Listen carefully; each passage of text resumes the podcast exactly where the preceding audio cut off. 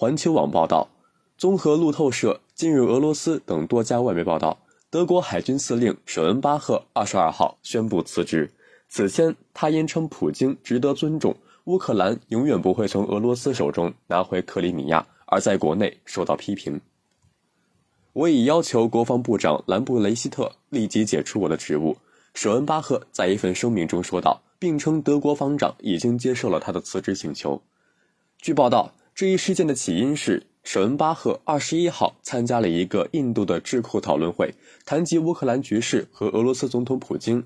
他用英语表示，普京希望得到西方的平等对待，他真正想要的是尊重。舍恩巴赫说：“我的天啊，给予别人尊重的成本很低，甚至没有成本。我们很容易给他真正需要的尊重，也许也应该得到尊重。”报道称。舍恩巴赫在会上也承认需要应对俄罗斯在乌克兰的行动，但他补充说，克里米亚半岛已经丢了，不会再回来了，这是事实。对此，路透社评论称，这与西方就克里米亚地区的共同立场相矛盾。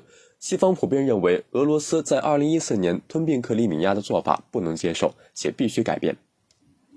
路透社表示，在舍恩巴赫宣布辞职之前，德国国防部公开批评了他的上述言论。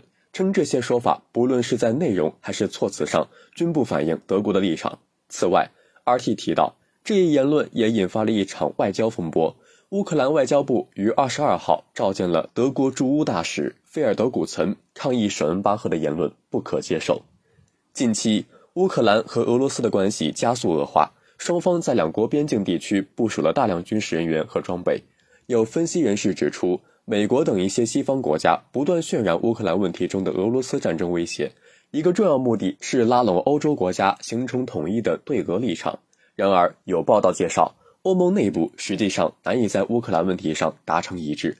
德国等老欧洲国家与俄罗斯有着较为密切的经济，尤其是能源合作，对俄态度更加理性；而中东欧一些新欧洲国家则因历史问题对俄心怀警惕。不止于此。德国海军司令舍恩巴赫更表态，中国海军军力的爆炸性扩张令人担忧。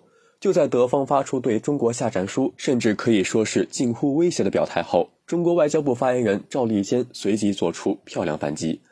值得一提的是，上月舍恩巴赫曾针对中国发表渲染中国军力威胁的言论，他当时声称，中国海军军力的爆炸性增长相当于每四年增加一个法国海军的规模，令人担忧。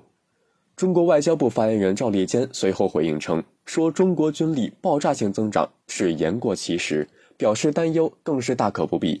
真正要警惕和反对的是个别国家动辄派舰机到南海秀肌肉，公开在地区国家之间挑拨离间。感谢收听羊城晚报广东头条，我是主播张世杰。